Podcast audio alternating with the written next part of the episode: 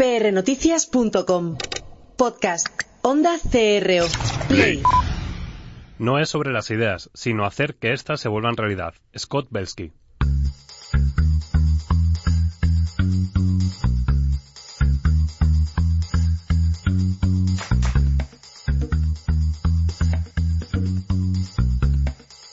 Pasión y talento.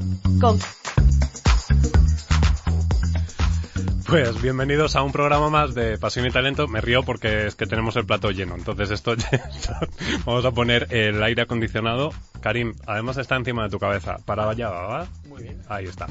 Eh, bueno, pues eh, que nos oyes me encanta que nos oigas, pero también tienes que hacer una cosa y es difundir que nos oyes. Nosotros estamos encantados de que cada semana vayamos creciendo y de hecho, bueno, pues eh, los compañeros de The Bold Choice ya hacen publicaciones con las intervenciones de Juan y Jane y demás.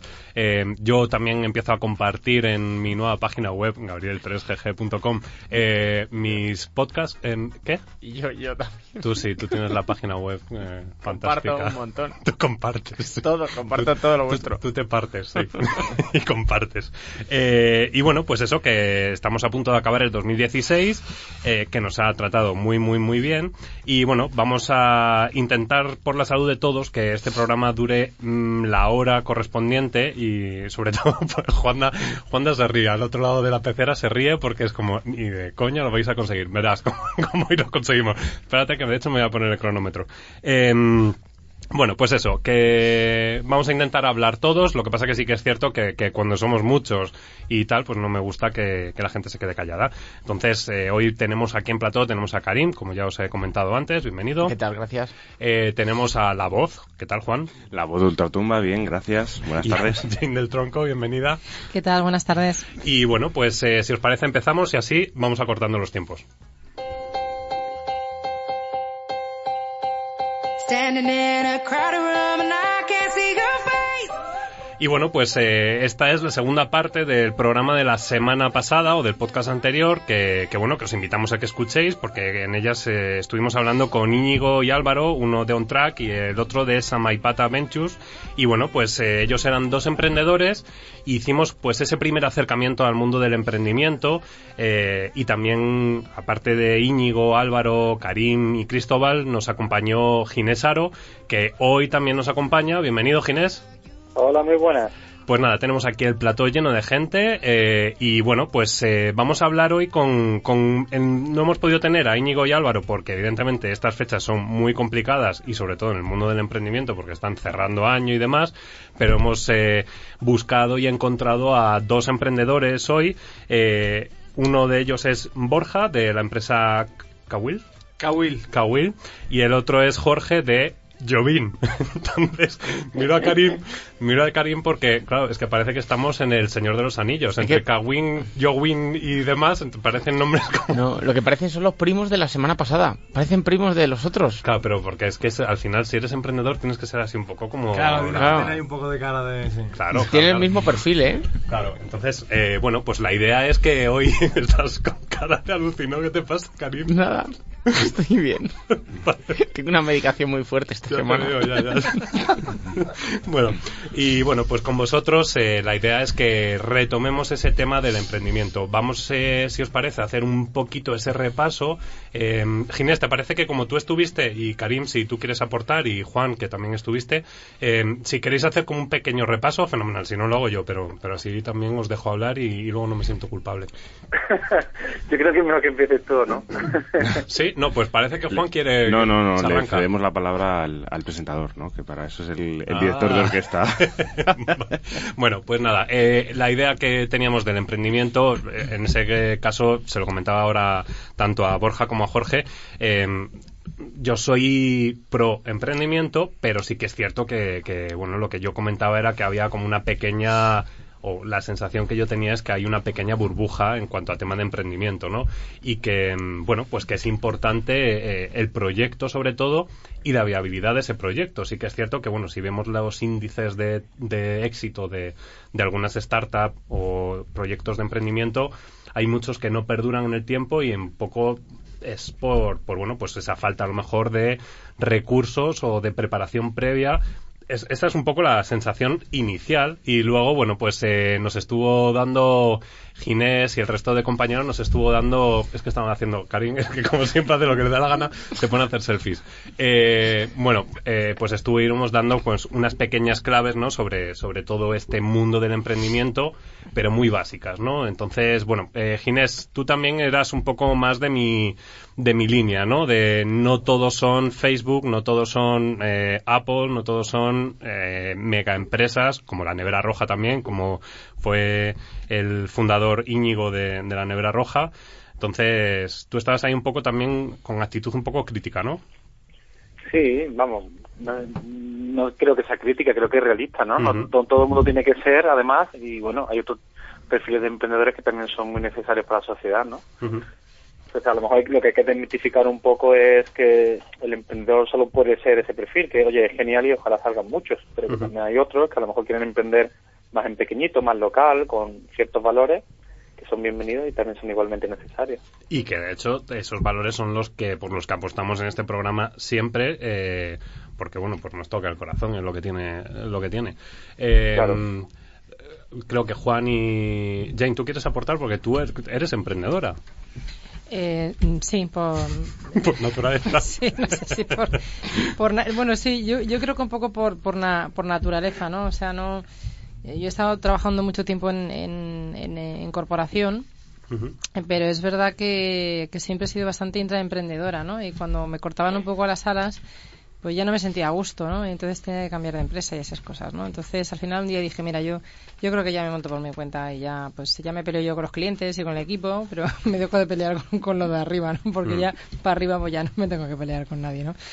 Claro, pero eso a lo mejor es, es una época que, que se vivió en su momento, ¿no? Ahora sí que es cierto que, que hay muchas empresas, de hecho, bueno, en el evento SER Sí, estuvimos hombre, con, con vamos, Google y... afortunadamente, Claro, y afortunadamente. ellos- Lo que pasa que, que es lo que yo digo, o sea, yo, creo que me llevo también también con Juan porque es que yo nací 20 años antes, ¿no? Sí, yo tengo alma de millennial, ¿no? Pero nací un poquillo un poquillo adelantada, ¿no? Entonces, eh, quizás también eso me hace estar muy cerca y entenderles muy muy bien, ¿no? No no no no siento que, que en mi generación eso sea tan tan habitual, ¿no? Y, y no, o sea, para mí la seguridad es importante, por supuesto, pero no es mi mayor motivación. O sea, mi mayor motivación es el, es el, el aprender y el contribuir. Entonces, eso es, eso es lo que me mueve eh, al emprendimiento, ¿no? Y el buscar proyectos donde, pues, eh, sintamos que estamos haciendo que, que la gente crece, que es más feliz, que contribuimos a, a tener una sociedad mejor, que nos hace crecer a todos y que nos permite pues estar todo el día, ¿verdad? Eh, yo no sé si la fuera de la zona de confort es que ya la hemos ampliado tanto, como dice Oriento, ¿no? Que, Sí.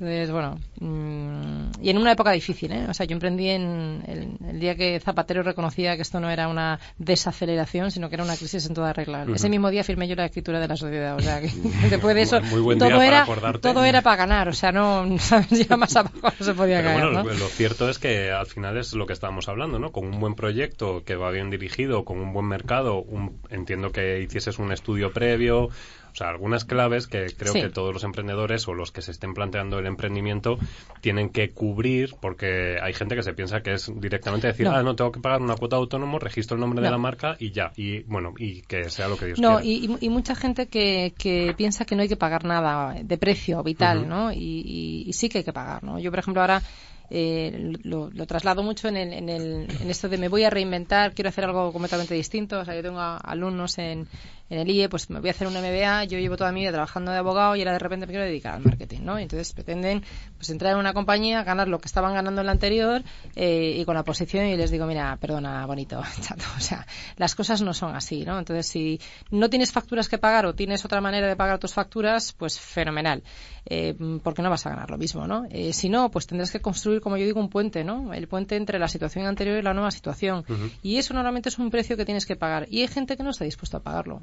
Lo curioso es que después de haber pagado ese precio y después de que pasan los años, eh, lo que la gente viene y te dice es como, te dicen dos cosas. Una, qué suerte has tenido, ¿no? Eso es muy, muy habitual. ¿Qué suerte has tenido?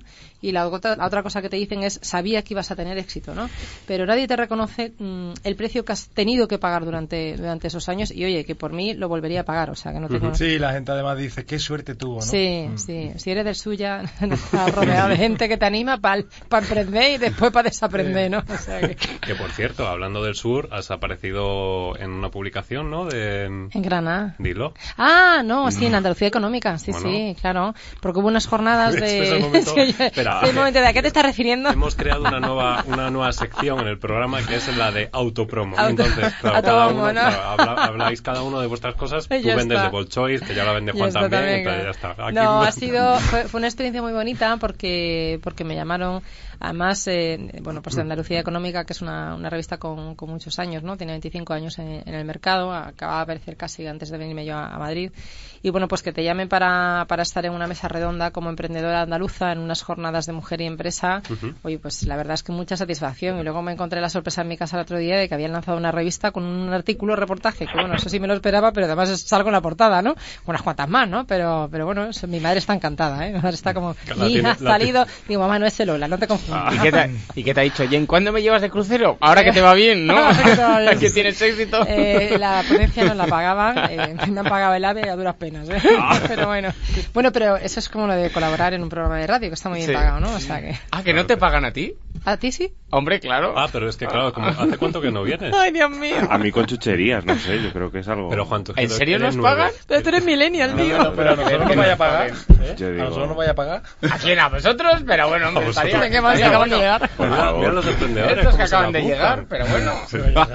Ginés, cuestión de. Ginés, a ti te ha llegado el cheque, ¿verdad? Yo sí, yo por eso estoy aquí viviendo en Málaga, Vale, porque vale. con lo que me paga me permite vivir aquí. De todas formas, el cheque o la cesta de Navidad, ¿no? Porque, oye, No, cesta de Navidad. una no. cesta de Navidad, por favor. No, porque tenemos un código No ético sé, que, un- no, que no el, va con el regalos. turrón, el turrón de Suchar, joder. No Inés, sé. ten cuidado, a ver si vas a tener que pagar tú la llamada, ¿eh? No te Oye, pero unas entradas para el espectáculo de Karim me estaría muy bien. Pero eso está hecho, Ginés, cuando tú quieras. Es verdad, ya... Eso está hecho, ¿eh? Apunta, apunta que yo tuve que pagar. Que yo tuve que pagar, Ginés. Jane, te reinvito cuando quieras con el dinero que gano en la radio, de verdad, ¿eh? Bueno, vamos, vamos a dejar que hable, en este caso Jorge, eh, de la empresa Jovin. Eh, vosotros, porque claro, hemos escuchado a, a Jane y, y ella, bueno, pues está contando su experiencia.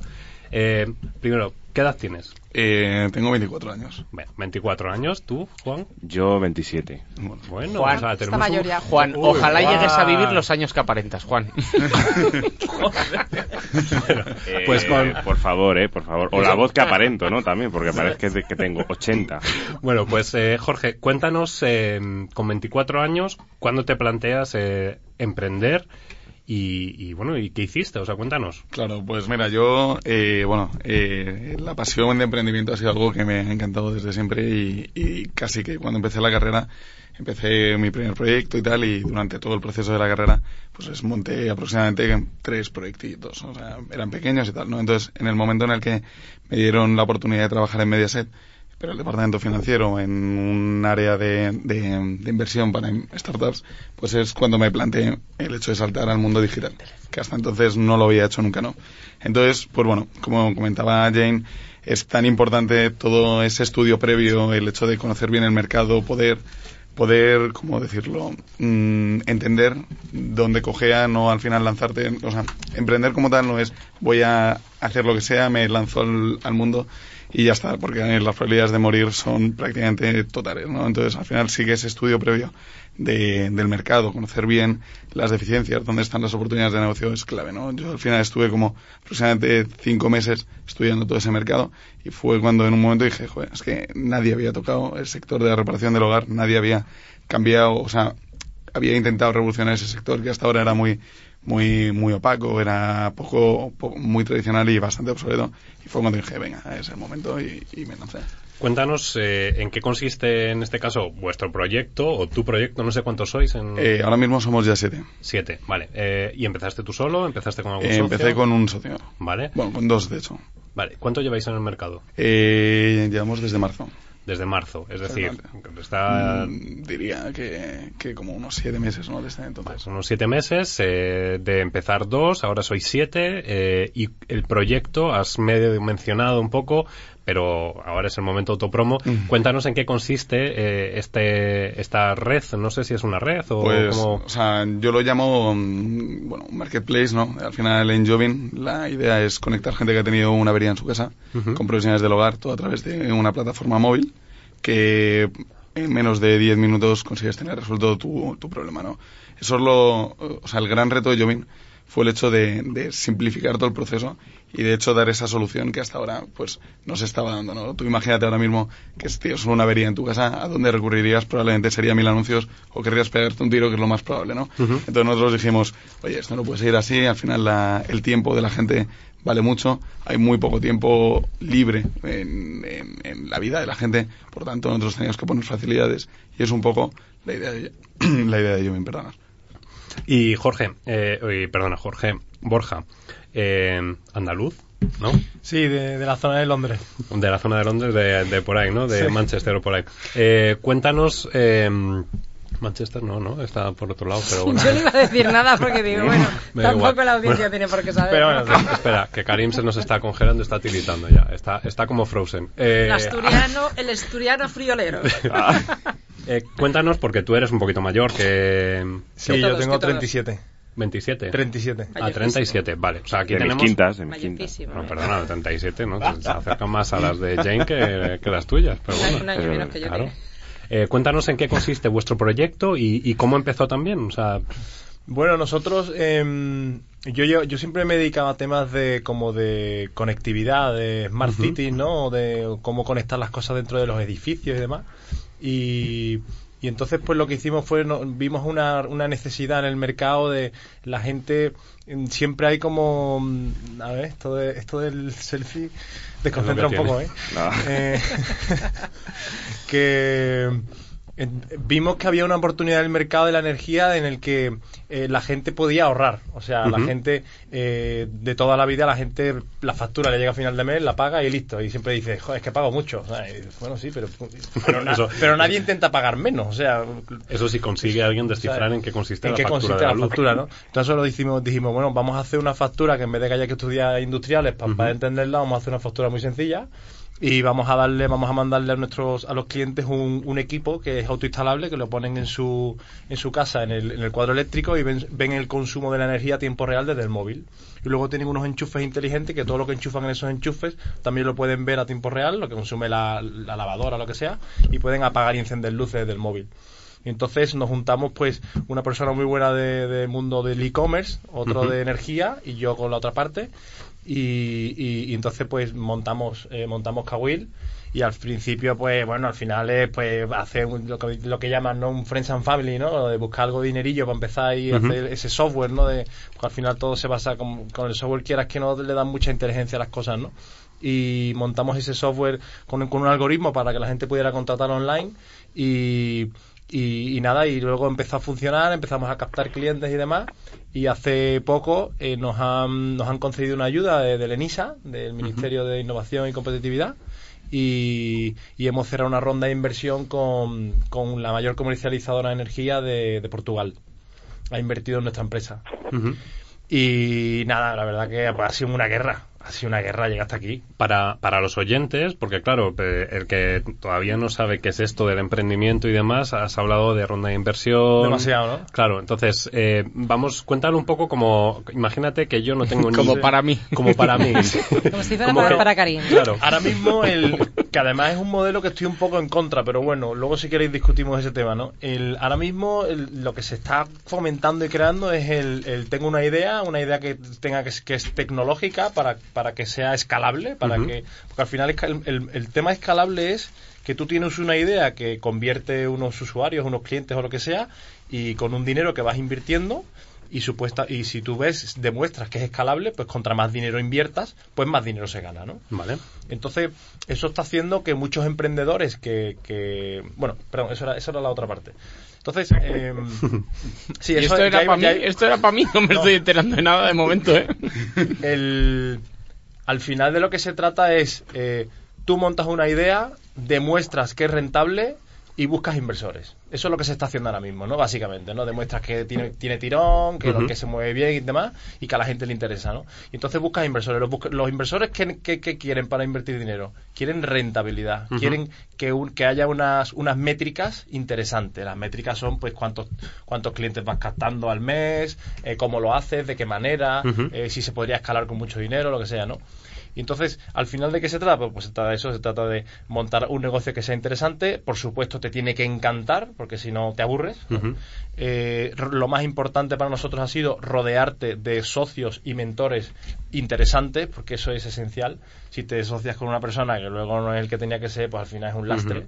Y muy interesante también el tema de las aceleraciones. Ahora mismo hay una, se llaman aceleradoras de startups, que lo que hacen es eh, ayudarte a acelerar tu proceso de, pues de, de expansión o de crecer o de, o de meterte en el mercado y de hacerlo bien, ¿no? Que estas aceleradoras son, entiendo, son grupos de profesionales o grupos de otras eh, o son Sí. grupos de otras startups. Hay, hay, hay diferentes tipos de aceleradoras. Nosotros, por ejemplo, nos está acelerando Connector, que es una aceleradora de, de Bankia.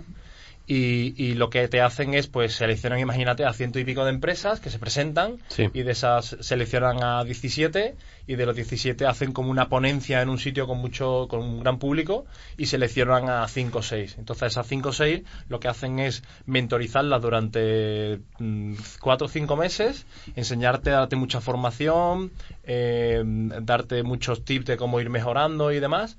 Y lo que hacen es prepararte para el Demo Day. El Demo Day es cuando tú te presentas delante de todos los inversores para, para pedir dinero. Vale. Entonces te preparan para eso. Eso es una aceleradora de startups. ¿no? Vale. Y eso se, entiendo que eso es un evento, ent- entre comillas evento, o, o sin comillas, ¿no? Es un evento en el que pues reúnes a distintos esos mentores, supongo que tendrán gente que quiera invertir en... Claro, los mentores tienes que convencerles para que sean tus mentores. Hay, start- hay aceleradoras que tienen los mentores que tienen y luego hay aceleradoras que tienen una red de 100 mentores y tú puedes seleccionar, pues a lo mejor está el José del Barrio de, de, de Samaipata, ¿no? De- de, esto. Eh, a lo mejor está un señor que es de un Venture Capital, otro que fundó una empresa millonaria, hay diferentes Vale. tipos, hay otros que son de banca, ¿no? Entonces la idea que tú lo que tienes que hacer es convencerles para que te mentoricen, ¿no? Ujú. Ginés, eh, eh, tú, claro, estás eh, al otro lado eh, y, bueno, al final el emprendimiento social pasa también por, por todo esto. El- Hay veces que tienen más apoyo de las instituciones públicas o no es así. Bueno, a- al emprendimiento social como el otro hay muchas muchas vías para apoyar. Hay aceleradoras que son del tipo como, como ha comentado el compañero, ¿no? Hay otras que te apoyan a realizar tu proyecto y hacerlo realidad y no quieren coger nada del, de- del pastel, ¿no? Ni te quieren llevar necesariamente a un, a un tipo de ronda de inversión, porque tampoco todas las empresas, todos los proyectos lo necesitan, ¿no? O son rentables para un inversor. Hay muchas maneras y, bueno, el emprendimiento social lo que pasa es que además es un poco más especial porque como son proyectos de impacto social que intentan mejorar la sociedad con un modelo de negocio, pues hay más gente, probablemente más opciones más diversas que, que están apoyando porque no siempre se apoya solo por dinero o por rentabilidad. Hay muchas instituciones que quieren apoyar porque creen que es un proyecto beneficioso, ¿no? Y hay desde ONG, administración pública, hasta, bueno, in- grandes inversores privados, por ejemplo, Cavieres, que es un inversor privado, también en su momento abrió una aceleradora para empresas sociales, ¿no? O sea que hay Eh, una, una rama Sí, de más, más ahí, amplia. ahí hay, no sé si, si conoces eh, BBVA Momentum. El, Claro, está- sí, está- Es los que, es que bancos, Ginés, es, Momentum. Ginés es la Sí, sí. enciclopedia de todos los emprendedores sociales. Es decir, Ah, vale, pues entonces ya está. Claro, no, te lo digo Sí, porque... yo, con, con Momentum yo doy conferencias a veces cuando ellos hacen presentaciones. Y, Ah, bueno, vale. Caixa Yo tiene estuve otro. con, con María Arquiaga, no sé si la conoces, estuvimos hace poco. Mm, Mm. Sí, Es que, eh, claro, es que a lo mejor ellos no te conocen, pues esto de los emprendedores pensamos que os conocéis todos y tal, y no es así. Porque sois, sois, de hecho, tengo que decir que es el 5,7% y eso era en el 2015. O sea, que imagínate eh, la de gente que emprende. O sea, estamos en el top 5. Que estamos en el top 5. Eh, claro, ahora somos el 5%, estamos en el top 5. No, pero es que en, en Europa somos, en Europa es el 7,8. No, digo, digo los emprendedores en España. Ah, vale, vale. Sí, porque sé que... Somos Estamos en el top 5%, vamos. que, bueno, pues eh, él es el fundador de, de emprendedorsocial.org, entonces... eh, Ah, vale, vale. entonces, claro, en ese sentido sí que es cierto que, que tiene ahí un poco de conocimiento en todas las... Y de hecho en su página web, eh, cada, pues ca- prácticamente cada día, ¿no? Estás lanzando posibles opciones para que la gente pueda hacer y desarrollar planes de emprendimiento social que, que bueno, que es otra opción también de, de ganarse la vida, que es eh, esa parte con no tan lucrativa que también eh, un emprendedor social se lucra, pero con, con una parte destinada que en este caso incluso vosotros podríais porque claro es que a mí ya pues es que mi día de tiempo pero se me ocurren tantas cosas con el tema de la energía y, y todo bueno, lo que ha nosotros pasado hacemos una cosa que es así un poco social, que es tenemos un, como un ecosistema colaborativo. Entonces, eh, tú coges el mapa de España y tú dices, pues yo tengo una casa de 200, de 100 metros con tres habitaciones, ¿no? Y vivo no sé dónde. Entonces tú filtras y buscas a gente como tú y ves lo que se gasta de energía cada uno. Entonces te mandan mensajes internos para ver, y yo, que tengo una casa igual que tú, que tú somos las mismas personas, y yo gasto el doble. Ajá. ¿Tú qué haces, no? Entonces te hablas con él y para ver cómo ahorrar, ¿no? Pero eso lo gestionas antes de comentárselo a tu pareja, ¿no? Porque si no tenemos un problema. Oye, en mi casa es todo el día de gastamos mucha luz, gastamos mucha apaga la luz. apaga la luz niño Las luces, niña, las luces. pues eh, yo no sé Karim ¿tú- ¿te estás quedando dormido? Que no, que me voy a estar quedando dormido. Pero oye, ¿cómo lo has cogido conmigo, eh? tienes los ojillos así como que tienes sueño o algo No, pero porque hoy está en el dentista, me ha metido Ah. chute y no, hay días y días. Es Vale, que lo tengo que contar todo, ¿eh, Gabriel? pero porque sabes sabes que nosotros tenemos esa confianza Ya, ¿eh, ya, ya, ya. no todo Es que hay aquí dos señores nuevos que has invitado. Verdad, tienes Y, razón. eh, tienes bueno, razón. ¿Qué van a pues pensar mí? eh, te, van a, te van a ver en acción, pero Vale, después de tu sintonía. Vale, estupendo. ¿Vale? Felicidad.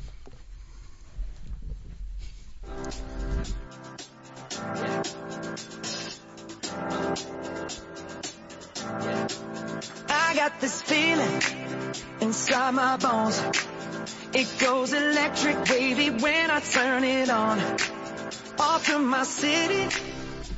Bueno, Karim. ¿Qué tal? Es que, claro, ¿sabes qué, qué problema tenemos? Es que tienes dos sintonías. Tienes la de magia y humor Sí. y la de felicidad. Entonces, hoy, como te veo así, como que no es de mucho humor, pero va a ser como más de felicidad. Hoy, efectivamente, ¿cómo lo sabes? Porque soy mago. Jolín, pues eh, es curioso. Hoy no voy a hacer nada de humor. Bueno, que hoy quería contar dos cosas. Mm. Primera cosa que tiene que ver con el, con el emprendimiento. Sabéis que yo hago muchas cenas de empresa, pues de act- actuaciones y, y todo esto. Y, y fíjate que me ha, me ha llamado una agencia con la que trabajo mucho y me ha dicho, oye, tienes que quitar de tu web y de todas tus redes sociales tu imagen del culo. Porque ha habido una empresa que no te ha querido contratar porque enseñas el culo. Y fíjate que estemos a estas alturas ¿No te han así. dicho qué empresa es? No, no, no. Bueno, pues, es que, bueno, es que, es que no, es que me, me enciendo, me enciendo, porque yo me encantaría hablar de empresas que lo hacen mal, pero no lo voy a hacer todavía. Estoy esperando al 2017. No, yo si lo supiera te lo, te lo diría, pero es una cosa muy curiosa porque yo tengo varias facetas y en mi espectáculo de teatro es hago una foto, no desnudo integral, pero bueno, te- te- se me ve el culo. Y entonces la empresa ha visto eso sin saber qué es y ya ha desestimado mi, mi opción. Habrán rezado tres rosarios y ya está. si eso es Ya, aquí, pero, pero es que hay mucho más de eso de lo que nos pensamos. Pero bueno, es lo que es lo que hay. Y luego otra cosa que no sabía si leerla o contarla es una, una historia que me ha pasado esta semana que tú igual sabes. Gabriel, ¿tú has leído mi Facebook esta semana? No. Eh, esta semana es que está un poco desconectado. Bueno, pues voy a contar una cosa que me ha pasado. Fui a trabajar para en Asturias para EDP, que es antigua hidroeléctrica del Ah, sí, Cantábrico. Eso sí lo he visto en Instagram. Ah, vale. Y entonces nada, voy a trabajar allí, eh, hago mi espectáculo de magia, va muy bien. Y cuando termino me estoy yendo y viene un chico corriendo hacia mí, más o menos de mi misma edad, y me dice, oye, ¿tu nombre es Karim? Y digo, sí, sí. Me dice, ¿tú estudiabas el colegio Clarín? Y digo, sí. Dice, ¿te acuerdas de mí? Digo, no, no me acuerdo de nada. Y me dice, es que yo me acuerdo de ti porque me acuerdo de dos chicos del colegio, de segundo de GB, con siete años. Uno que eras tú, por dos razones, porque te llamabas Karim y porque me acuerdo que querías ser mago. Y a mí eso me llamaba mucho la atención porque teníamos siete años y ya quería ser mago. Entonces, claro, yo me quedo así muy frío porque no ni me acordaba, me quedo así, digo, joder. Y le, le suelto una broma estúpida y digo, bueno, pues nos ha tratado bien la vida, los dos tenemos pelo todavía y... y bueno, pues nada, oye, encantado, hasta luego. Y me dice, no, no, no, espérate. Me dice, enhorabuena. Y digo, ¿por qué? Y me dice, porque lo has conseguido. Dice, has cumplido tu sueño de niño. Eres mago. Ah, sí, sí, lo vi en Facebook, es verdad, te he visto la foto. Claro. Sí, sí, sí. Y es entonces me quedo así y el, y el tipo se, se hizo una foto conmigo y, y, y nada, me fui y me quedé pues de camino a Madrid, terminé la empresa, me traje a mi abuela, eh, nos paramos Sí. a comer un kilo de ericios de paso y me y he estado pensando mucho en eso, ¿no? De, de que yo de niño niño ya quería ser mago y entonces lo que venía pensando es que cuando yo quería ser mago de niño no estaba yo pensando ni en la fama ni en el dinero que no lo he conseguido tampoco, pero no es como era una ambición como de simplemente de profesión, quiero de mayor quiero ser mago. Mm. para y y no me había dado cuenta que lo había conseguido, que había, había cumplido el sueño de niño hasta que que me encontraba mi compañero. Y me ha dejado esa se- me- me- esta semana me ha dejado con la emoción tocada. Sí, sí. bueno. Pues fíjate que, que eso al final es lo que todo el mundo intenta conseguir en la vida, ¿no? Es decir, hay mucha gente que dice, Joder, es que yo quiero trabajar de algo Mm. que me guste o algo que me... Y, y bueno, yo a mí me pasaba eso cuando, cuando empecé con comunicación. O sea, yo empecé económicas y, y mi padre me decía, haz económicas, anda, que esto va a tener futuro y comunicación, ¿no? Mm. Y es que dentro de mí no, no existía ese mundo de números, de bancos y demás, y, y cifras, y, y lo mío era la comunicación. Y yo tengo que reconocer que de un tiempo a esta parte sí que soy consciente, después de mucho trabajo, es cierto, que soy feliz. Soy feliz con lo que hago cada día, porque comunico ni sabia, pero hace poquito hice el TEDx. Eh, pero encima de lo que comunico, aquí en la radio también soy feliz porque vengo cada día y mm, evidentemente se nos van los programas, ¿no? Pero de tiempo. Pero soy feliz haciendo lo que me gusta hacer. Y es algo que sale de mí. Y, y claro, todo el mundo me dice, joder, es que hay veces que se te ve así como muy natural y tal. Y el otro día, cuando estaba en el TEDx haciéndolo, estaba nervioso, no lo siguiente, o sea, porque era para mí era una responsabilidad que me, que me quería morir. Mm. Pero cuando subía y, y hablé desde el corazón, es que, no sé, o sea, al final yo creo que, que- y tú, por ejemplo, cuando subes al escenario es lo mismo, ¿eh? Estamos aquí, vamos a ponernos a llorar. yo iba a decir, yo, iba, yo iba a decir, Karim, y eso que Gabriel todavía no es coach. O sea, ¿no? Ya, Ya, o sea, ya, cuando ya. sea no, coach no, ya no. yo no creo que sea coach. Yo, yo lo tengo claro. Yo creo que voy a ser. O sea, es cierto que, que me gusta mucho el mundo del coaching, pero me parece una responsabilidad muy grande y yo creo que mi responsabilidad pasa por la comunicación, fíjate. Yo, Quiero, quiero decir una cosa, nada más ya para terminar la sección, una cosa. Cuando terminé de escribir el, el- no sé cómo llamar esto, el post, ¿no? ¿Así? La entrada. Claro, la entradilla esta, lo que escribí, que lo escribí mucho más bonito de como lo he contado ahora, porque estaba realmente en un momento de la emoción. Estaba pensando en la empresa esa que no, que no me quería contratar porque me había desnudado y digo, coño, esto, esto sí que realmente es desnudarse.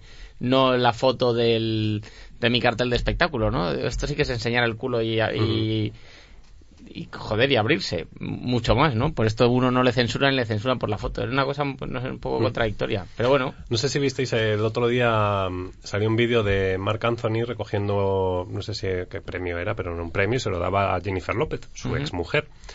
Y, y en el agradecimiento él decía gracias a todos esos que me han criticado porque este este este triunfo o este premio es para vosotros porque me, me habéis hecho que mejore cada vez.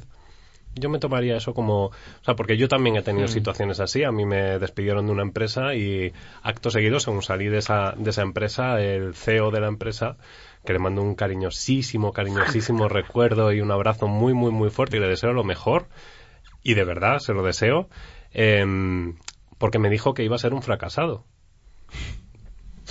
Y eso que te lo diga un CEO de una empresa, es una startup, bueno, pues la startup no sé cuántas le quedan de todas las que tenía, pero tengo que decir que eso fue para mí un revulsivo y toda la gente que no me ha tratado bien en mis puestos de trabajo, lo que me ha demostrado es, sigue luchando porque vas por buen camino.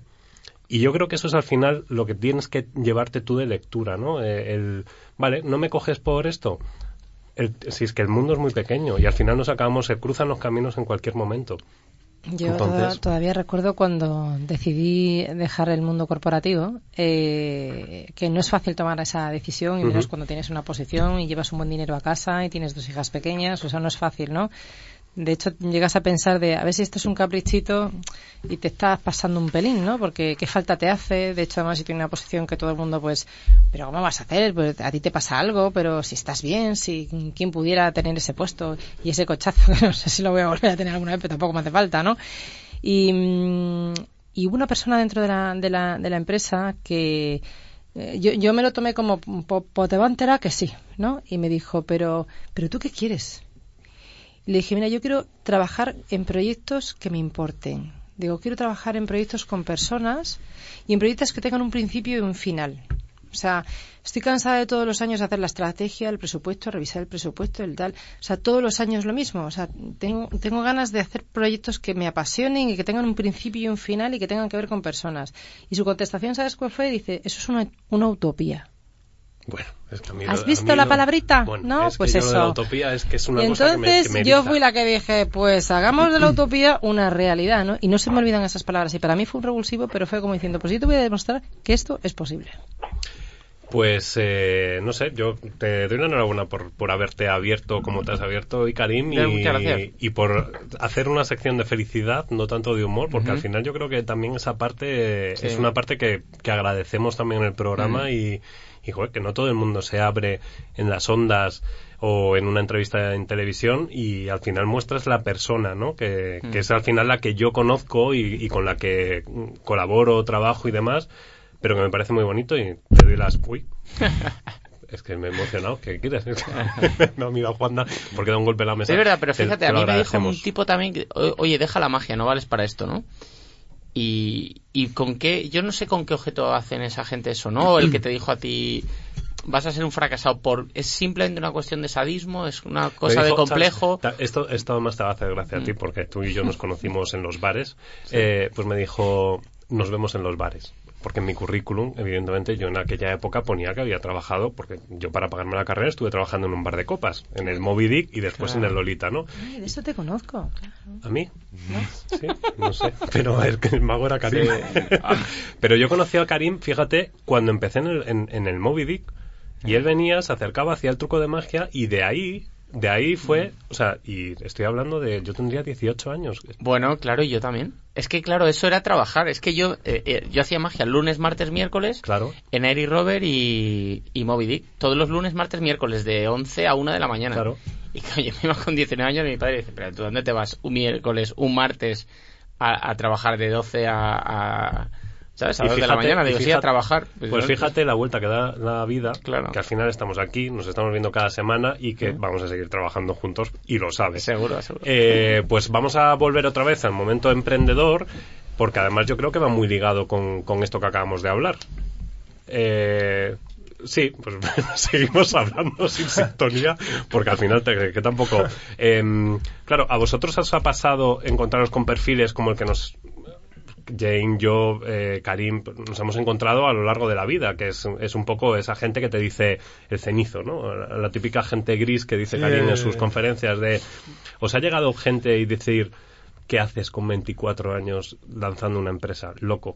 Eh, bueno, sí, la verdad es que sí, pero lo que tuve yo fue la experiencia contraria. Yo también estaba trabajando ahí en una corporación, ahí en Mediaset, y yo me llevaba muy bien con mi jefe, o sea, éramos muy amigos y tal igual, ¿no? Entonces, cuando yo me ofreció ya quedarme ahí, un contrato, de verdad, ganar dinero ahí y tal, fue cuando le dije, yo siento Tony, pero, pero creo que me voy a ir y voy a tomarme esta decisión. Y la verdad es que podría haberme dicho, oye, tío, te estás volviendo loco, ¿qué haces con 24 años, como tú dices? Pero en cambio él me dijo, macho, ve, lánzate y hazlo, porque sí, siempre tendrás esta puerta, pero nunca lo podrás volver a hacer. O sea, si no haces ahora emprendimiento, nunca lo vas a poder hacer. Me quedo más tranquilo porque Mediaset ya no va a cerrar Onda CRO ni nada. Así que en ese caso, pues sí, tuve esa buena experiencia y fue el que me ayudó y luego ahora mismo es socio, es mentor y de todo, o sea que, que seguimos teniendo una relación increíble él y yo. ¿Y Borja? Pues mira, yo me, me vine en verano aquí, en agosto, a Madrid. Me vine con, con toda la pandilla. Pues yo tengo tres niños, mi mujer, Ujú. unas chicas encantadoras que están con nosotros en casa que nos ayuda además. Y, y cuando me hace, hace un añito por ahí que me, me- me decía algún amigo mío, me decía, pero Borja, pero, pero ¿cómo va eso? Pero, pero ¿qué yo? ¿Y qué vas a hacer? Si- y si no te va bien, digo, ¿qué si no me va bien, ¿qué quiere que haga? tío? Pero, tendré que intentarlo, ¿no? Y cuando ya dije que me venía a Madrid, ya era, ya era en plan, pero bueno, te la estás jugando, pero vamos, pero a tope, ¿no? Y, y- y que al final o te la juegas o al final acabas, o sea, o te la juegas con lo que te gusta o acabas haciendo lo que no te gusta y estás amargado. Ujú. O sea y que- de esto, pues evidentemente tenemos que preguntarle a Ginés porque si encima ya dices que vas a hacer ser emprendedor social, pues ya no te encuentras a uno, ¿no? Te encuentras a 25. Pues imagínate, ¿no? Lo normal es, es que la gente que no conoce mucho el concepto te- se piense que eres un, bueno, pues básicamente un... Un irresponsable. loco, ¿no? Un irresponsable, alguien que juega, un idealista, un soñador. Al final, yo siempre digo que el idealista de hoy es el realista de mañana, ¿no? Hay muchas cosas que, que hoy se ven imposibles o que el día de ayer se vieron imposibles que, que alguien demostró que pueden ser realidad. Y esto del emprendimiento social ya lo viste en la conferencia CER, ¿no? Es algo que cuando lo explicas la gente lo entiende, pero hasta que tú no lo logras explicar realmente que no es incompatible pues, tener una actividad económica, facturar y, y, bueno, mejorar la sociedad, pues la gente sigue pensando que, que es una locura. Y yo eh, me veo reflejado lo que han dicho antes porque hay mucha gente que se pone en contra porque en realidad es lo que quisiera hacer y o no se atreve a hacerlo o no sabe cómo hacerlo, entonces se ha- se ha autoimpuesto una mentira, ¿no? De, de que su sueño real, que es X, el que sea, muchas veces es otro diferente al de trabajar en una gran multinacional o el de tener un trabajo, aunque sea de funcionario, pero que no te llena, eh, se han tenido que convencer de que eso es la vida y de que lo demás pues es imposible, ¿no? Y por eso no suelen decir esos mensajes. Eso- Pero hay gente que luego...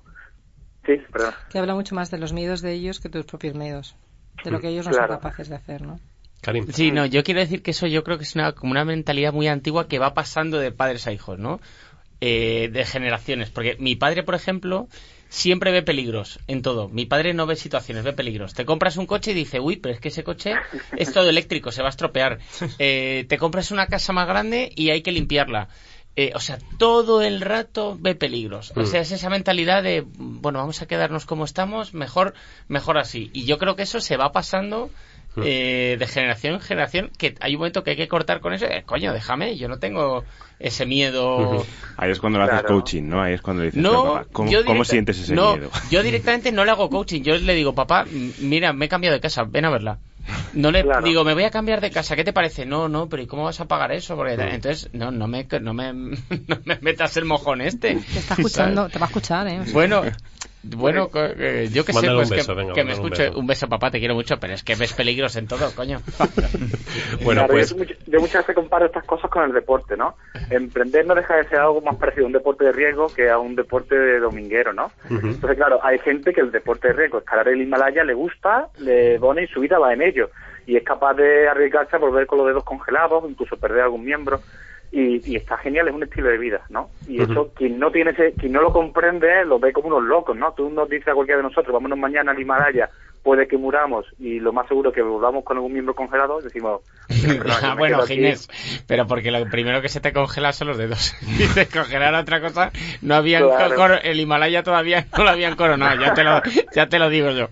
Sí, ¿no? Eh, pues chicos, ¿os parece? eh, porque evidentemente, Ginés, yo a ti ya te he puesto el bono de... Ah, bueno, no, es que espera, porque el- eh, la semana que viene tenemos un programa especial. Que luego lo voy a decir al final del programa, o sea, que los que han levantado todos la cabeza en plan de, ups. eh, No, no, yo porque es mi cumpleaños, o sea. Ah, vale. Pues eh, vamos a tener un programa especial. eh, va a ser el último programa del año. Entonces, eh, Ginés, tú estás invitado, ¿vale? Va a ser como una especie de fiesta. Vamos a hacer aquí, bueno, un Snapchat de todo, de todo, de todo. Un Instagram Fantástico. Live de todo.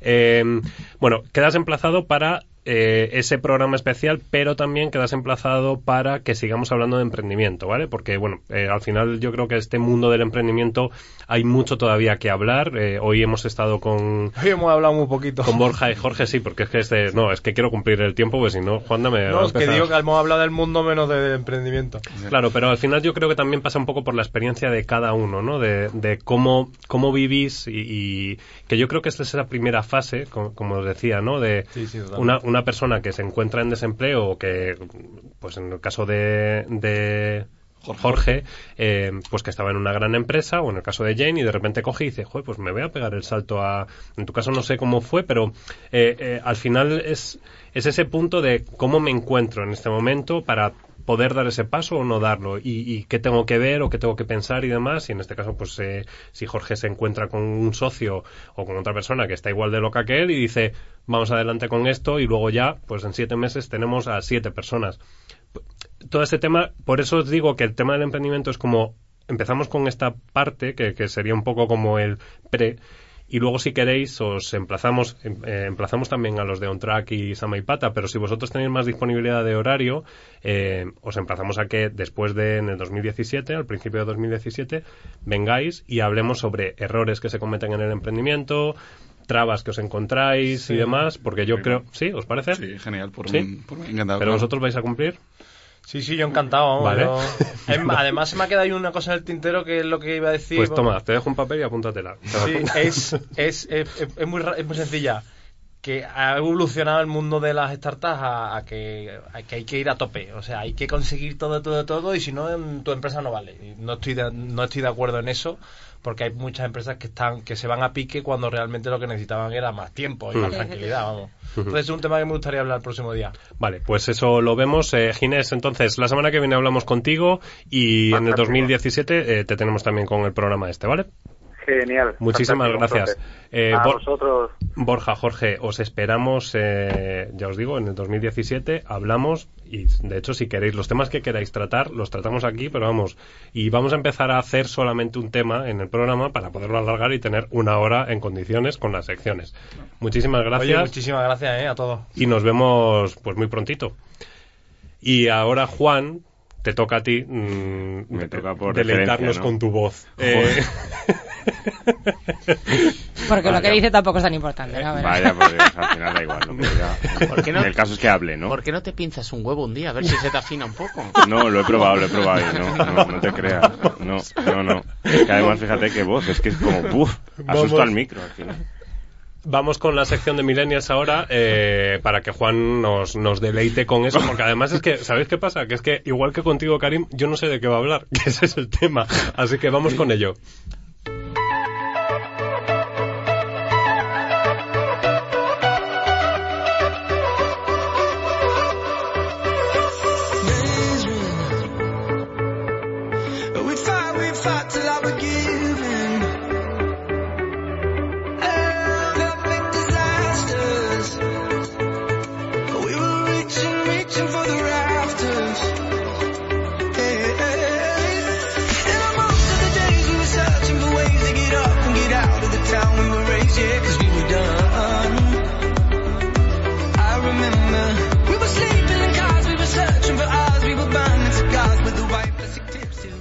Bueno, pues eh, Juan, Bueno. cuéntanos. ¿Qué, qué, ¿Qué es lo que quieres que te cuente? Vamos a ver. Me- Me dijiste, tengo una sección súper buena y demás. eh, Ay, sí, pero la como buen, como buen millennial creo que voy a hablar de otra cosa. La tenía preparadísima aquí, digo, joder, me, me encanta tal, pero creo que te voy a hacer la puñeta como Karim, porque como No. le tengo tan cerca, digo, es que al final... Voy a hablar con Jane porque yo no sé si esto De- es una, una- algo de, de The Bold Choice o No, qué es, pasa. es- es de Karim, yo creo que, que he venido aquí, digo, joder, pues a mí me apetece también hablar de mi libro, tío. Yo, ¿Sí? yo, yo venía a hablar de mi libro al final, digo, bueno, pues... Vale, pues eh, yo voy a hablar de otro libro, ¿vale? Eh. En esta sección, que además es una sección que, que bueno, pues eh, como representante de los millennials me parece importante eh, introducirla, y es eh, la iniciativa que ha tenido The Bold Choice estas navidades, enviando, que os agradezco la, la felicitación de Navidad, eh, y bueno, pues eh, es una felicitación diferente, no es el típico panetone, que también se agradece, no es la típica botella de cerveza, no es, no es nada más que una- un folio dividido, o sea, partido en dos, o sea, un folio eh, doblado por la mitad, y una cartulina.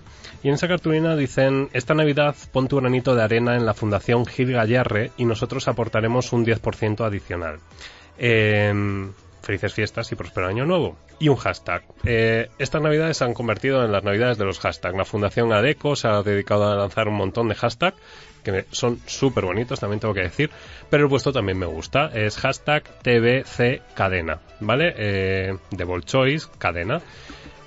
Cuéntanos, y ahora te va a tocar a ti contarlo en la sección, en lugar de que tenga sección lo vas a contar Pero- tú, pero bueno, por listo, pero- porque pero- ¿qué te este- piensas? ¿Que pero- el millennial pero solamente bueno, puede hacer pero- lo que le dé la gana? Lo, lo bueno que tiene Juan es que lo que has preparado lo puedes decir nada. Es verdad, porque encima la felicitación ha sido diseño by, by Juan, by Juan Millennial, o sea que también eh, eh, es de agradecer este espacio patrocinado por eh, Juan y los Millennial. Karim toma nota, Karim ¿Esto toma es lo nota que no porque esto es lo que todavía no ha llegado, así que ya lo- Y sorpresa. ya, y ya- y ya te la están descubriendo. Y ya te la están descubriendo. Siempre Gabriel. Me dice Karim, ¿qué será? ¿Qué será? Y yo, ah, sorpresa, sorpresa. Y viene Gabriel y ya nos la... Yo como me esperaba un tanga. nos- Verde. Oye, el tiempo, ¿eh? Os digo, en serio, que es que... eh, Venga, o dale, sea, Juan. Bueno, hora. pues, pues me voy a poner un poco nervioso porque el tener a la jefa al lado que ha sido la de la iniciativa, pues al final como que, como que pesa. Fíjate qué cara pone.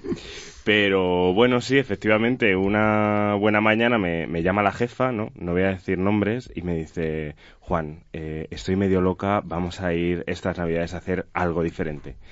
Y en lugar de, de dar, vamos a, vamos a pedir, ¿no? Vamos a pedir que, que la gente se una a esta cadena solidaria de favores, ¿no? Ayudando a, a la Fundación Gil, Gil Gallarre que ayuda a personas con discapacidad. ¿Y cómo lo hacemos? Pues dijimos, pues vamos a hacer una felicitación multitudinaria y un envío masivo, ¿no? Y ha sido así, a través de, de esa forma, ¿no? De, esa, de ese tarjetón, de ese, de ese cheque que viene por detrás. Y algo tan bonito como, como eh, en formato postal, en, en En este formato mundo, en este postal. mundo tan digital, ¿no? Que de repente te llega una carta, es como que te hace mucha ilusión. Y, y bueno, pues es importante. Primero, yo creo que las iniciativas, y en este Mm. caso, y hablando de Millennials, en la sección de Millennials, yo creo que esto es lo que hace que al final pues eh, ese espíritu millennial, decías que había sido idea de, de Jane, también supongo que de Noemí y de todos los que hacéis de, De todos, Choice. de De todos Claro. al final. sí. Eh, al final es importante, ¿no? Eh, Ese espíritu que transmitís y yo creo que, bueno, pues yo sigo con mi utopía y, y creo que ese- esa energía al final se, se revierte en las personas, pero simplemente por sentirse bien. O sea, no, no tienes que... Mm. Y, y por saber que, que lo poquito que puedas hacer puede, puede ayudar a otras personas, que es lo importante. Por ¿no? eso precisamente dimos tanta importancia al granito de arena y, a- y al cumplir sueños juntos, ¿no? Que es de lo que de lo que se va a basar to- toda la cadena, ¿no? Y cuando elegimos esa eh, colaborar con esta fundación fue porque ellos se dedican a acompañar en toda la vida a la, a la educación, a la formación, incluso a, a dar empleo a, a esas personas con discapacidad. Cuando fuimos a verlos allí, fuimos a la fuimos a la fundación el equipo y lo que nos transmitieron fue al final felicidad y, y ganas de hacer, pasión por lo que hacían. Y cuando lo vimos dijimos, es que no puede ser otra asociación, es que tiene que ser Fíjate esta. que- Fue, curi- fue sí. curioso, además, o sea, es de estas cosas ¿no? que ocurren, que una de las personas con síndrome de Down que estaba en la fundación se llama exactamente igual que nuestra compañera Marta, pero igual, igual de nombre y apellido. de nombre y apellido. No, o sea, es de esto que dices, bueno, o sea, aquí está- había algo de, algo de designio detrás, ¿no? Pero efectivamente, Juan lo refleja muy bien en el post, ¿no? Que, que- que escribió contando la campaña y, y en la carta que, de- que ha hecho y que habéis recibido, ¿no? Y es, eh, nos sentimos que hemos recibido tanto este año, nos sentimos tan agradecidos que cuando empezamos a pensar, oye, ¿qué compramos y le mandamos a la gente? Es que, ¿y si, y si hacemos, y si en vez de mandarle algo les pedimos? Digo, lo mismo nos, nos mandan a casa, ¿no? Pero por poco que recojamos, oye, con que, yo decía, con que pongan, no sé, 5 o 10 euros de media cada uno, que tampoco, no, no sé, es una copa, ¿no? Como yo digo, eh, pues oye, es que son miles de euros, ¿no? Pa- para esta gente y, y, bueno, no, es, un, es un granito de arena, como ellos están diciendo ya, y llevamos varios días en, Sí. en campaña, eh, que están alucinando, ¿no? Ujú. incluso en el nivel de visitas que están teniendo, ¿no? y en la acogida y todo, porque al final es dar visibilidad a, a una labor que es fundamental para, para nosotros y que, y que esas personas al final están, comparten vida con nosotros y, y trabajo en ocasiones y, y por supuesto nos puede tocar muy de cerca. Y eso es lo que queremos reflejar con esta campaña y con esa felicitación, ¿no? Y que lo bonito es eh, la diversidad de personas en las empresas, que al final todo el mundo aporta y, y en este caso las personas con, yo no me gusta decir las con discapacidad, sino con capacidades diferentes, eh, me parece que, que bueno, pues eh, al final pueden hacer también cambios importantes en las estructuras de las empresas y permitir que las empresas avancen de una manera diferente y, que se desarrollen y sean más humanas, que eso también es importante. Yo creo que es un poco cambiar incluso el paradigma de, eh, laboral, porque muchas veces cuando nos encontramos con una persona, hace poco veía yo un, un vídeo en, en el hormiguero, creo que fue, no voy a hacer publicidad subliminal, pero pero hacían como una especie de prueba en la que ponían al, al seleccionador con síndrome de Down. Y cuando entraban los, los candidatos al puesto de trabajo se sorprendían por ver a un síndrome de Down con, con- eh, haciéndoles la entrevista, ¿no? y, les pon- y se lo ponían de manifiesto. Oye, pero es que un síndrome de Down, eh, pues es que nunca nos había hecho una entrevista, se quedaban como un poco Ese perplejos. es, ese es el hashtag que ha lanzado la Fundación ADECO, que era lo que os comentaba, es el hashtag reacciona. Eh, y bueno, pues es, un, es una iniciativa, que de hecho esto fue lo que, parte lo que comenté de lo positivo en redes sociales en el TEDx que, que realicé. Eh, bueno, pues es ese, esa manera de, de introducir dentro de la sociedad eh, cosas positivas a través de las redes sociales y que no todo son bofetadas y, y gracietas eh, en redes sociales, sino que hay algo mucho más profundo y es un cambio de la sociedad que, que me parece importante. Y, y otra cosa que me gustaría recalcar, que es que cuando fuimos allí, realmente lo que ellos nos transmitieron fue necesidad, nece- nece- necesidad de cariño, porque ellos eran los primeros que, sin conocerte de absolutamente nada, se abalanzaban sobre ti a pedirte un abrazo, a pedirte un beso, a pedirte tu, tu cariño, ¿no? Y, es, y, y no puede perderse esa humanización de... Pues fíjate, Karim eh, ha hablado de humor eh, y tú como millennial, en este caso te, te he traído yo esa... Sí, me, me has lanzado, me has lanzado la esta sección eh, es lo que tiene, porque yo también tengo espíritu millennial. Y si os parece, vamos a, acabar ya el programa con la última sección, eh, que todavía tenemos más invitados.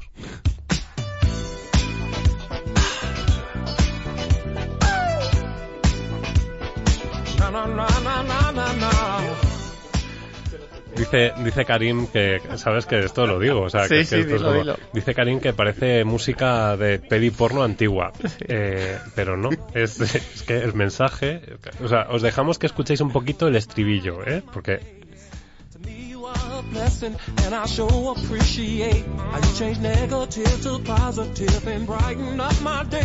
A.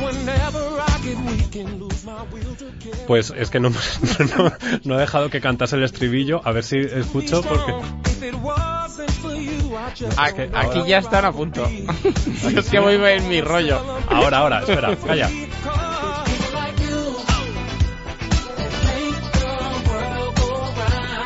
Pues esto, este es el estribillo, ¿no? People like you make the world goes round. O sea, que me parece que la gente como tú hace que, que el mundo siga girando, que es también parte del espíritu de pasión y talento de esta nueva temporada. Tenemos eh, de nuevo a Luis, eh, eh, Luis González de Revitalent. ¿Cómo estás? Muy bien, fenomenal. que le dejamos, aquí que le dejamos aquí con, con un corte en el anterior programa, estábamos hablando de liderazgo y, y, bueno, ellos han hecho un estudio sobre, en este caso, pues de Bolchois eh, de Isabia y gente que tenemos al otro lado del teléfono que ahora voy a dar paso. Eh, estamos todos muy involucrados con esto del liderazgo y con ese nuevo tipo de liderazgo. De hecho, fíjate Luis, tengo una primicia y es que hoy vamos a tener a Eva Collado Durán que me dijo, yo quiero hablar en el programa porque encima si vas a hablar de liderazgo tengo que contar un nuevo liderazgo que es eh, por el que ella apuesta, a ver si luego también coincide con ese tuyo, ¿vale? Fantástico. O, o incluso se puedan unir, que, que me parece importante. Y también tenemos a Paloma, eh, espera, que es que siempre me, me olvido del segundo apellido, Martínez de Velasco, que, que bueno, pues también estuvo en el anterior programa. Bienvenidas las dos, ¿cómo estás Eva? Hola, buenas tardes. Un, po- un poquito acatarrada, pero muy bien, muy bien. Bueno, pero acatarrada es, es lo normal, porque es que si no estás acatarrada en invierno no tiene sentido. Ta- también tienes razón, también tienes razón, pero bueno, fantásticamente bien. Y Paloma- saludos para todos, ¿eh? Un besazo, Eva. os he estado escuchando, he estado escuchando un ratito y felicidades a Jane y a Juan y a The Choice por esta iniciativa, que sepáis que ya me ha llegado, ¿eh? Gracias, corazón. Un besazo enorme. Y al otro lado, en la otra línea del teléfono, tenemos a Paloma Martínez de Velasco. ¿Cómo estás, Paloma? Estoy muy bien, en mitad de un ascensor, pero esperando salir y que me oigáis. Muy bien. Bueno, pues entre una constipada, la otra en el ascensor, vamos a dejar que Luis eh, nos acabe, no- nos cuente un poco. Eh, acaba de contarnos, si te parece, ese informe, porque nos diste como las pautas así principales. Sí. Y, y bueno, ya luego, si quieres, eh, empezamos con el debate. Muy bien. Eh, por concentrar, Sí. Eh, ¿cuánto lo condenso? ¿Cuántos minutos tengo? Eh, los que quieras. Tienes Vale. hasta que te... Me has dicho que te tenías que ir a recoger a los enanos, ¿no? Sí, sí, Conciliar, pues... Eh, eso es importantísimo. El tiempo que quieras. bueno, pues tengo tres horas. No, No. no, os preocupéis. No, lo haré muy rápido. Igual el otro día hice un ejercicio excesivo casi de concisión, pero, pero bueno, eh, vamos al grano. A ver, eh, lo- no vamos a hablar de liderazgo en general, ¿verdad? Porque es un tema amplísimo, podríamos dar para 80 programas, Sí. ¿vale? Pero sí que quiero eh, centrar el tiro en, digamos, en el estudio que hicimos, que concretamente la pregunta era por qué eh, la formación en liderazgo no funciona en tu empresa y seguramente nunca lo hará. ¿eh? Un título, a propósito, provocador, ¿no? Eh, y que tiene que ver con, con, bueno, pues ser autocríticos desde consultoría y desde empresas, desde, desde recursos humanos, sobre qué es lo que estamos haciendo en los últimos años respecto a la formación de, de los líderes, ¿no? que al final tiene un impacto tremendo tanto en los resultados de la empresa como en la satisfacción y el bienestar de las personas. Eh, y entonces, bueno, pues el- dij- dijimos, bueno, en vez de nosotros proponer un modelo o proponer, eh, bueno, pues una solución, ¿qué tal si nos ponemos el gorro de coach por una vez, ¿no? Y eh, preguntamos a los clientes y, y seguramente ellos encontrarán mejores ideas. Así que eh, lo que hicimos eso fue una serie de entrevistas individuales, creo que ya llevamos más de 30 durante este año, y luego hicimos una conferencia y mesa redonda en la que lejos de bueno el- la autocomplacencia en tan, tan común en estos ámbitos que todos nos podemos medallas, ¿verdad? Y yo hice este programa de no sé qué y yo lo hice antes y yo lo hice mejor, ¿verdad? Todo, vas a estos, a estos ámbitos y todos somos estupendos.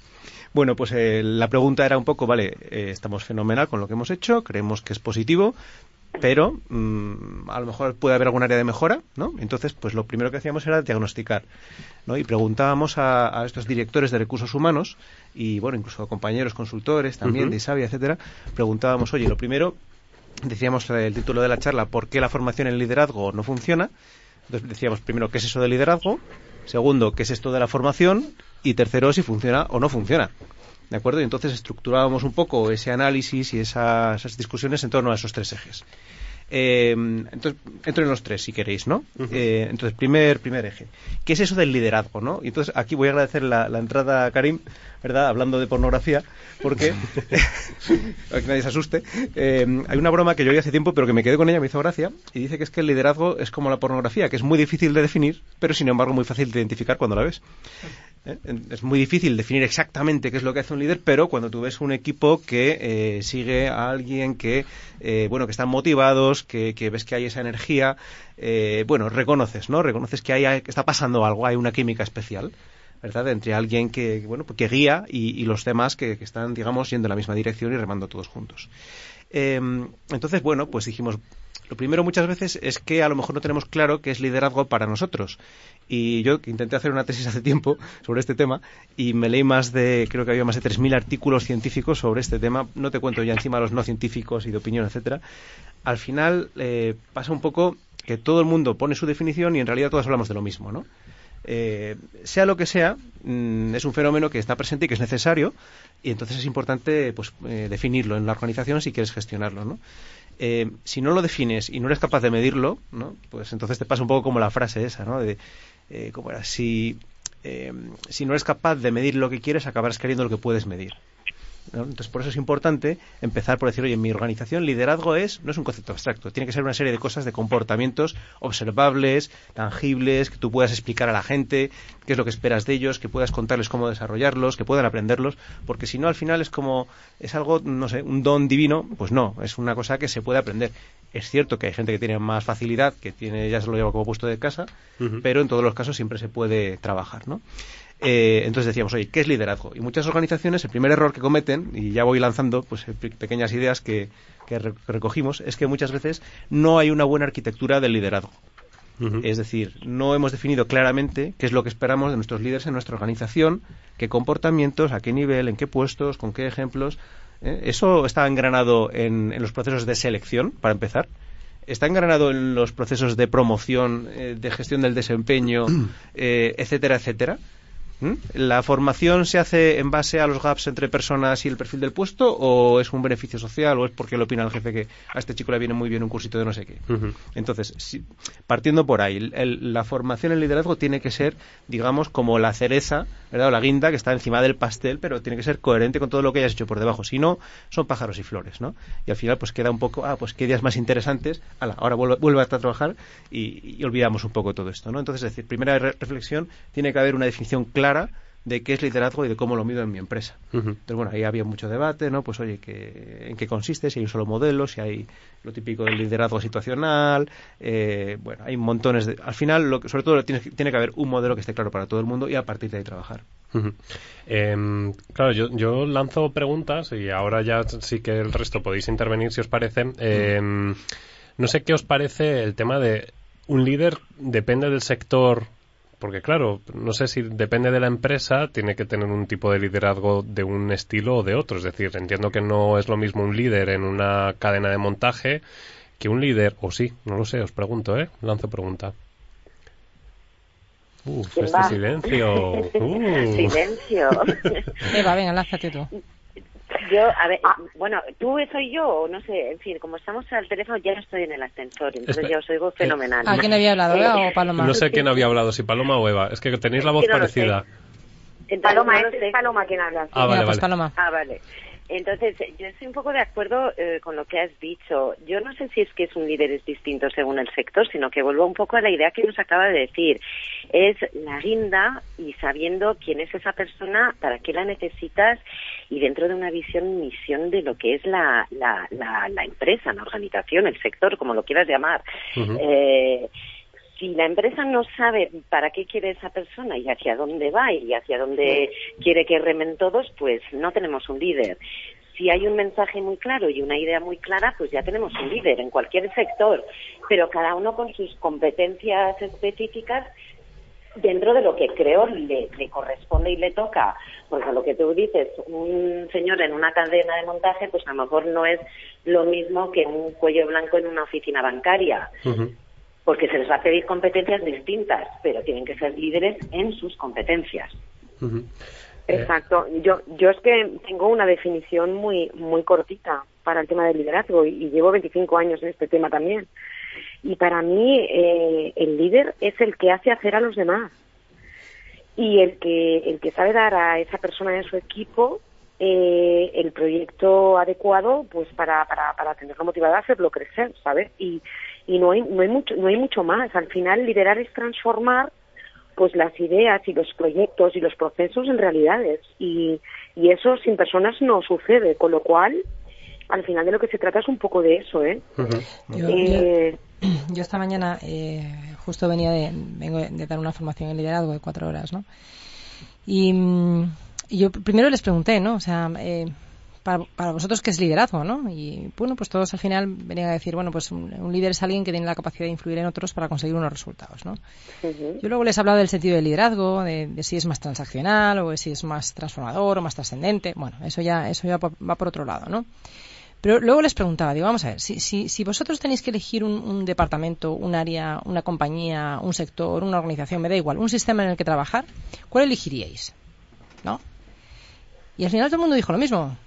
Pues aquel que consigue los resultados y donde hay buen rollo. O sea, ya está. O sea, es bastante- que es más sencillo de lo que de lo que a veces, ¿verdad? Efectivamente, entonces ese es el resumen. O sea, al final eh, el líder es alguien que es capaz de, de que se consigan los resultados, pero con las personas y teniendo en cuenta la productividad y las relaciones en el sistema y haciendo que cada uno dé lo mejor de sí mismo, se desarrolle, crezca y, y- y sea feliz. O sea, y un, un equipo muy productivo que no hay positividad se viene abajo y un equipo donde hay muy buen rollo, pero no sacando los resultados tampoco sale adelante.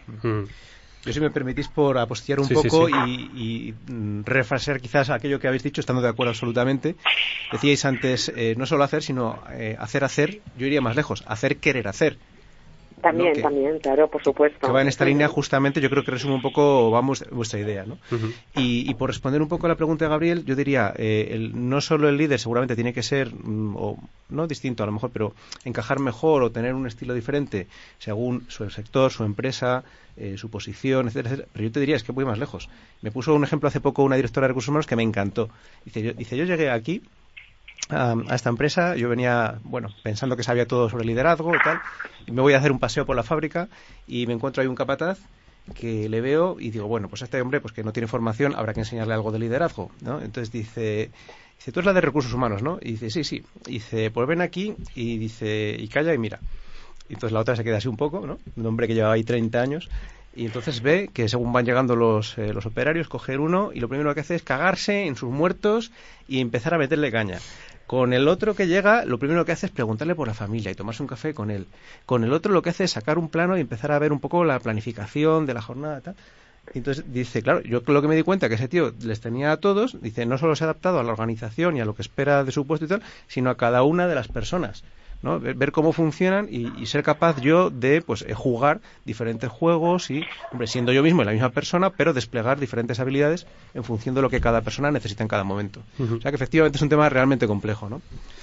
Em, claro, eh, al final el tema del liderazgo parece que todo el mundo, es que a mí el otro día se me acercó también una persona y me dijo, ¿trabajas en Isabia? Sí, sí, sí. ¿Y vosotros cómo, qué hacéis? No, pues bueno, hacemos formación a, a directivos en este caso, en empresas y tal.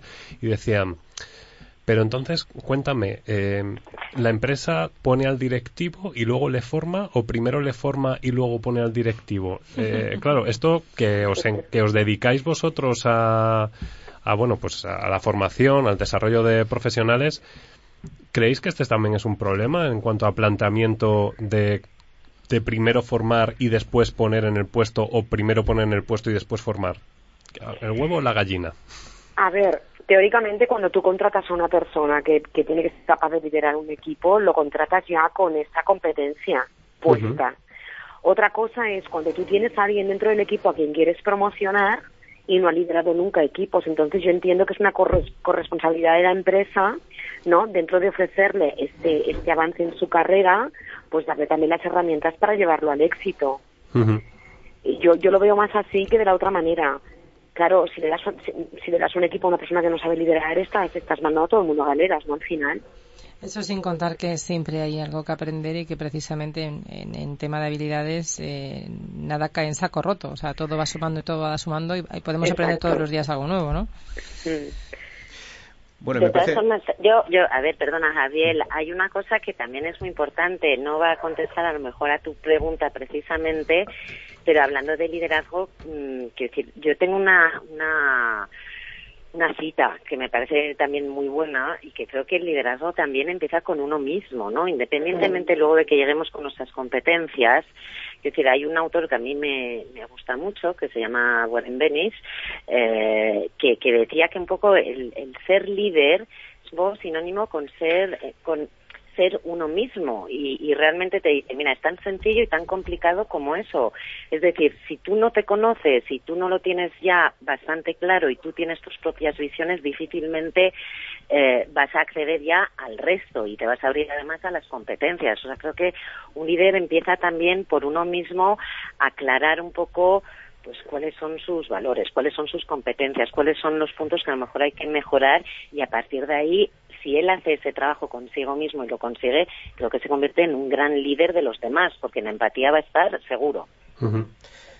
Bueno, pues eh, como veis es un tema apasionante y efectivamente dio para muchísima discusión y más que podría dar. Y si queréis otro día seguimos hablando de este, de este aspecto, ¿no? Eh, Ya hemos segundo- dicho que van a ser los programas, van a ser solo de un tema. Ya no vamos a hacer de dos porque es que esto es imposible. O sea, ya- No- no ya- llegamos no llegamos. Entonces, segundo bloque, que decía, hablábamos, oye, estamos haciendo formación o aprendizaje, ¿no? Que a veces parece como que es lo mismo, pero en realidad hay una distinción, ¿no?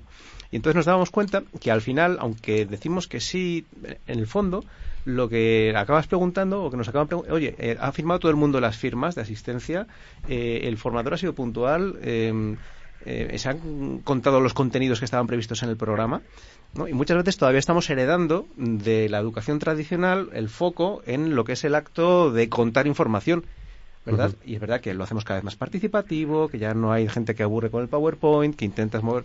Pero al final mm, juntas un montón de gente, a todos les cuentas más o menos lo mismo, y por mucho que tú quieras mover, hacer participar, eh, personalizar, etcétera, pues estás muy limitado por el esquema de, pues, eh, digamos, eh, sesión plenaria, grupal, en la que hay una serie de contenidos a trabajar y una serie de ideas que se tienen que llevar, ¿no? Entonces veíamos que al final muchas veces eh, nos centramos más en hacer bien la formación, pero mm, en una misma formación tienes gente que mejora muchísimo, que aprende muchísimo, y otra gente que no mejora nada. Nosotros que nos gusta medir antes y después, porque creemos que es necesario, vemos ejemplos de gente que mejora hasta un 40% después de un itinerario de desarrollo, y gente que mejora un 0% o incluso empeora. ¿no? Y dices, ¿qué ha pasado? Dice, pues seguramente es que eh, a lo mejor hay personas que no deberían estar allí o a lo mejor hay personas que no deberían haber seguido, ¿no? A veces, a veces no es la persona que, que hace el itinerario, o sea, eh, lamentablemente a veces es que esa persona tiene un jefe que no valora que, que haya hecho ese itinerario Mm. y que ni siquiera eh, mide y es capaz de medir la transferencia que ese aprendizaje que ha tenido pueda tener en el puesto de trabajo. O sea, y yo me he encontrado las dos cosas, ¿eh? Me he encontrado gente que, bueno, va a la formación, se la pasa muy bien, pero luego vuelvo a mis hábitos y a mi rutina Mm. y no, no voy a hacer ningún esfuerzo por cambiar ni por, pa- por aplicar lo que he aprendido, aunque me- ya me lo sé, Sí. pero no voy a hacer ese esfuerzo. Y te encuentras, sin embargo, otras personas que, que te piden más, ¿no? Y, y estas personas te dicen, por favor, ¿me puedes dar bibliografía? ¿Me puedes dar cosas? ¿Cómo, cómo puedo hacer para trabajar esto, no? O sea, que hay un poco de todo, pero a veces es, lamentablemente, es el propio jefe el, el que, le, el, que- le limita. ¿eh? Es que el liderazgo del CEO también... eh, lo es que eso es el tema, yo creo, de todo esto. Luego hay jefes que no les gusta que les hagan sombra, por si acaso. Bueno, es un tema amplio, ¿no? Sí, pero una vez, una vez más, perdonar, eh, esto de no estar en estudio me da la impresión de interrumpir, lo siento. No, no. Es, creo que también depende, tú puedes ir a una formación pues porque te, te están obligando, porque pues mira, te han dicho, oye, que tienes que ir el lunes, te toca dos días de formación y te pilla fatal por lo que sea. O puedes ir a una formación, volvemos un poco al tema de antes, es, si en la formación a ti te explican por qué, eh, dentro de una visión de a ti a título individual, dentro de una visión a ti de equipo y dentro de lo que es la organización y te mira, te vamos a formar porque es que esto es lo que queremos, yo creo que ahí ya empezamos todos a estar un poquito más motivados. Luego nos haga el jefe o no sombra o quiera que seamos mejor o no, que eso ya también existe evidentemente. Pero es que lo primero es que en las formaciones muchas veces yo creo que no nos dejan o, la- o- o no siempre las, las eh, empresas dan esa información que el formador diga, mirar, el contexto de esta formación es para esto, vosotros, ¿por qué específicamente vosotros de sus otros compañeros? Y dentro de algo mucho más global, es decir, que se les dé un poco el poder de decir, ah, yo ahora entiendo por qué me están dando esto y yo ahora sé por qué tengo que a lo mejor escuchar. Sí, efectivamente. Hay que empezar los para qué antes, antes con los qué y los cómo. Eh, pero bueno, muchas veces fracasamos en eso, empezamos ya directamente a palo a piñón, ¿no? Y, y la gente no viene o con la sensibilidad de decir, oye, yo es que tengo esta carencia o al revés, o tengo esta oportunidad de mejorar este tema. Y muchas veces fallamos en la parte antes de la formación o en la parte después, ¿no? Luego la aplicación al puesto de trabajo, el seguimiento, el refuerzo, el apoyo, el feedback posterior. Porque una, una de las eh, metáforas que te decíamos también es eh, que ninguna habilidad humana, por ejemplo, yo voy a jugar al pádel y por mucho que mi profesor me, me diga, me cuente 20 veces cómo se hace la bandeja, hasta que no me pongo yo mm, 50 veces y al día siguiente otras 50 y pues no lo voy interiorizando, ¿no? Cualquier habilidad, habilidad humana no se aprende eh, asistiendo a un curso. Y luego en eso también está la confianza. Mm. Que eso, una cosa es que lo aprendas y otra cosa es que lo puedas llevar a cabo y que te den la confianza para hacerlo. Un poco lo que comentaba Paloma, ¿no? Eh, Ese punto de cómo te encuentras tú y, y si tienes, eh, evidentemente, pues eh, las, los pilares eh, correctos o adecuados como para poder dirigir, en este caso, equipos. Que para o- aprender te tienen que dar un margen de fallo Claro. también, de equivocarte. Para meter bandejas tienes que fallar 50. Sí, sí, te tienen que poner en entornos en los que te pongan a fallar bandejas a propósito para que justamente te des cuenta que no pasa nada y que vayas probando cosas distintas. Pues eh, apunta el error como un programa entero para el error. No, eh, me apunto el liderazgo como un programa entero, porque de hecho eh, Eva iba a comentar, eh, bueno, nos iba a compartir el liderazgo invisible, ¿no? Que Eva, eh, esto yo, yo voy reemplazando a, a futuros programas, pero para, para hacer un, temático un temático. eh, ¿Os parece que, que retomemos este tema con un programa especial solo de liderazgo? Sí, porque, porque da para, da para mucho Da y para además da para mucho y que es un liderazgo que está en la organización y que, y que mueve mucho. Entonces yo creo que si queréis lo dejamos para un especial Vale. o, lo que queráis. Fenomenal. Por cerrar un poco bloques, o digamos, habíamos hablado de dos bloques, vamos a por el tercero y último y solamente una reflexión. Y la última reflexión es, ¿funciona o no funciona? Y entonces nuestra sensación, o por lo que hemos hablado con la gente, es que en general es bien recibido, es agradecido, la gente lo valora, le parece bien, pero todavía nos falta el último paso de demostrar que eso tiene un efecto en el puesto de trabajo. Y ahí está el amplísimo debate que se da para cuatro programas del ROI de la formación y todas estas cosas, ¿no? A lo mejor, si ser tan ambiciosos, sí que tenemos que empezar a consensuar con la persona y con su jefe, a lo mejor, cómo esto lo vamos a llevar al puesto de trabajo, cómo va a impactar. Y entonces esto es un, empezamos a verlo de una visión más global, ya de aprendizaje en la cual todas las partes estamos involucrados. No solamente el formador es el protagonista, sino que seguramente la empresa tiene que poner esa arquitectura del talento, el participante tiene que poner más esfuerzo, más trabajo, más entrenamiento, el jefe también tiene que poner luego la garantía de aplicación al puesto de trabajo, nosotros como proveedores también a lo mejor tenemos que ser más creativos, más valientes a la hora de, por ejemplo, vender no por costes sino a éxito, claro. evaluar los resultados, es decir, seguramente hay muchas cosas que podemos hacer todos los implicados para dar una vuelta y a lo mejor hacer una, si quieres, un desarrollo de liderazgo eh, no sé si 2.0 que está ahora de moda. En fin, bueno, ya el dar- 2.0 pasó al- a, la- a la historia. Vamos a- Darle- al, al 3 o al 4, no se dar- sabe. darle otra vuelta en todo caso para ir Pues eh, si queréis eh, hacemos eso, los programas eh, un poquito más largos eh, en cuanto a temáticas y, y completos y así no, no tocamos tantos temas. Eva, muchísimas gracias por estar al otro lado. Paloma, muchísimas gracias. Luis, De nada. eh, cuando hablemos Hasta de pronto. gracias. Eh, cuando hablemos de liderazgo te volveremos a, a llamar. Pues encantado. Karim, muchas gracias. A ti. Mejor ¿Vosotros? Manuela ya. Sí, ¿Sí? mejor, mejor. Juan, muchísimas gracias. Jane, muchísimas Gracias a Nada, todos. vosotros. Y bueno, pues eh, yo no sé vosotros, pero tengo ya la sensación de Navidad y, y como he comentado anteriormente, eh, vamos a intentar que el programa de la semana que viene sea un programa especial de Navidad. Y bueno, si queréis eh, compartir algo positivo para, de este 2016 que os haya pasado o algo que tenéis en previsión que vaya a pasar en el 2017, pues nos mandáis un mensajito a través de las redes sociales y nosotros lo compartimos encantados. Ya sabéis que, que somos muy generosos y que si podemos mencionaros, os mencionáramos. Y bueno, pues eh, no he cumplido mi palabra de que se hiciese el programa en una hora, es imposible. Eh, Karim se ríe, Juan y Alex Alex, eh, sí, sí, la próxima apostamos, me dice Juanda. Eh, pero sí vamos a apostar y no sé si me va a llegar el sueldo para pagar.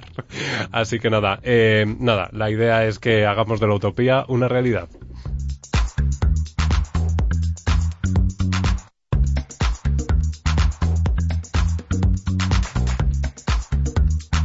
Visita el apartado de podcast de prnoticias.com para escuchar este y muchos más contenidos.